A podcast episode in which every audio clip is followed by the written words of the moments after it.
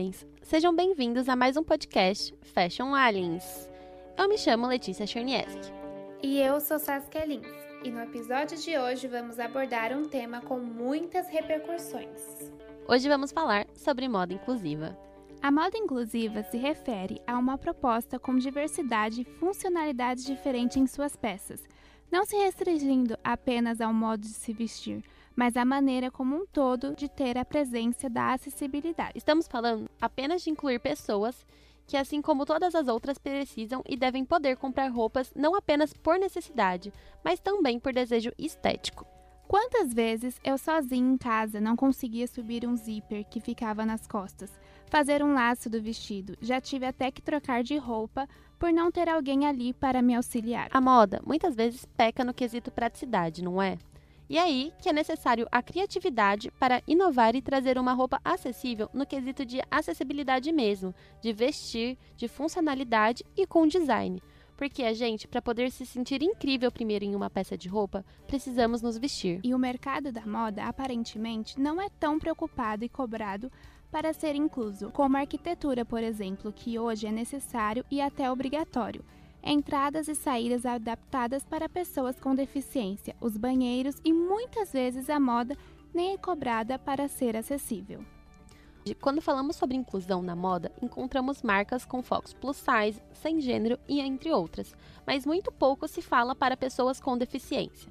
Um caso recente de uma marca de peso é a Tommy Hilfiger, que em 2018, em parceria com a Runaway of Dreams, lançou uma linha chamada Tommy Adaptive, que contém peças pessoas com deficiência, com roupa mais fáceis de vestir, bainhas ajustáveis, zíperes de fácil fechamento e entre outros sistemas, como velcros e botões magnéticos. E claro, não podemos deixar de mencionar aqui um projeto incrível que deve ser conhecido por todos. Meu Corpo é Real, que promove discussões em torno da moda inclusiva e ainda ajuda a sociedade a ter um negócio mais acessível. A empreendedora Michelle Simões, estilista, consultora de estilo e criadora do portal Meu Corpo é Real, diz em entrevista ao portal Sou de Algodão Doce que um dos maiores aprendizados foi ver a quantidade de indivíduos que existem por trás de uma condição. Ela começou a entender ali que mais do que tornar acessível, era preciso entender as pessoas que estavam ali e o quanto ainda essa visão da inclusão é equivocada. São pessoas que têm a mesma condição, mas que pensam de maneiras muito diferentes. Hoje trouxemos a Ana Caroline, que faz pesquisas na área sobre moda inclusiva. Oi, Ana, seja muito bem-vinda ao Fashion Aliens. Olá, meninas. Então, é, tudo nasceu com uma inquietação, né, de ver a, essa questão da moda e tal, e muitas das vezes não se sentir tão identificada. Por mais que é, exista vários tipos de deficiência, né? E essa multiplicidade de corpos também.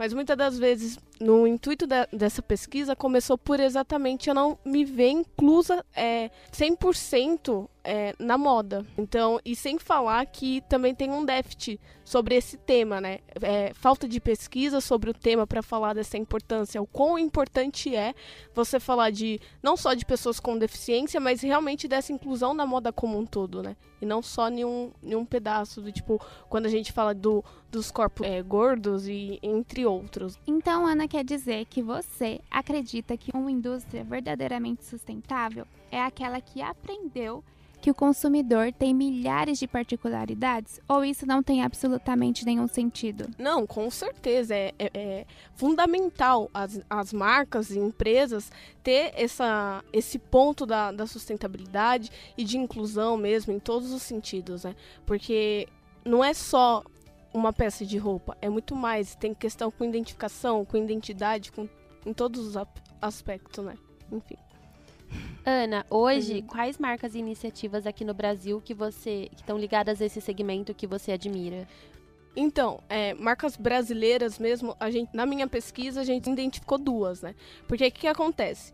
É, existem é, outros tipos de marca que fazem, só que é muito roupas ortopédicas. Hum. E, e, isso acaba sendo um problema, porque roupa é estilo, roupa, né? É várias questões.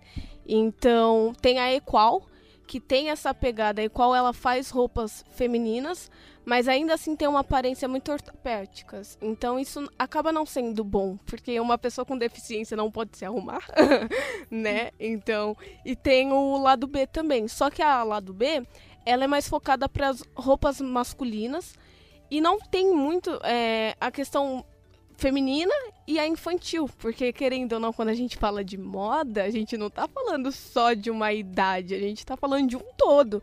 Então é a moda da, da criança que tem, sei lá, um ano até a que tem 60 anos, um idoso. Então, será que essas pessoas não podem ter um, sabe, querer se vestir bem? Ou não é se vestir bem, né? Porque tudo é moda, mas na, é, no sentido de se sentir bem. Isso é muito importante, justamente é, por causa das criações das peças que deveriam ter isso, mas Exatamente. infelizmente não tem. É, então, hoje no mercado, como você falou, é, não se tem essa criação de peças específicas, isso. peças únicas. Isso. Então, você acha que moda inclusiva só está no nome e não na ação? Exato, eu acho que é muito moda pela moda, sabe? É a moda da roupa e a moda no sentido de tudo virar uma moda, sabe? Hoje tudo é representatividade, diversidade e inclusão, mas até que ponto isso está sendo efetiva? Até que ponto uma pessoa vai até uma loja, além dela ter acessibilidade na própria loja, será que tem essa identificação ainda da roupa? E por que não explorar isso? Por que, que a moda não explora isso? Por que, que poxa, a gente é 24% das pessoas com deficiência. Eu falo isso porque eu sou uma mulher, né? Mulher, uhum. aí tem a questão mulher preta com deficiência e, e, muitas das vezes eu não, assim, certas roupas eu não consigo usar isso porque eu tô falando de uma limitação pouco baixa em vista de outras, né? Então é muito importante a moda começar a realmente executar criar roupas inclusivas para outros tipos de pessoas, né? Ô Ana, uma coisa que eu tenho muita dúvida a respeito da moda inclusiva para pessoas com deficiência é como que o mercado se adapta, sendo que cada pessoa ela tem um tipo de deficiência diferente, porque é quando você vai falar, por exemplo, uma pessoa que não tem algum membro, ou é alguma parte específica do membro, ou é direito, esquerdo? Como que o mercado ele se adapta nesse nível? Eu acho que o mercado não se adapta.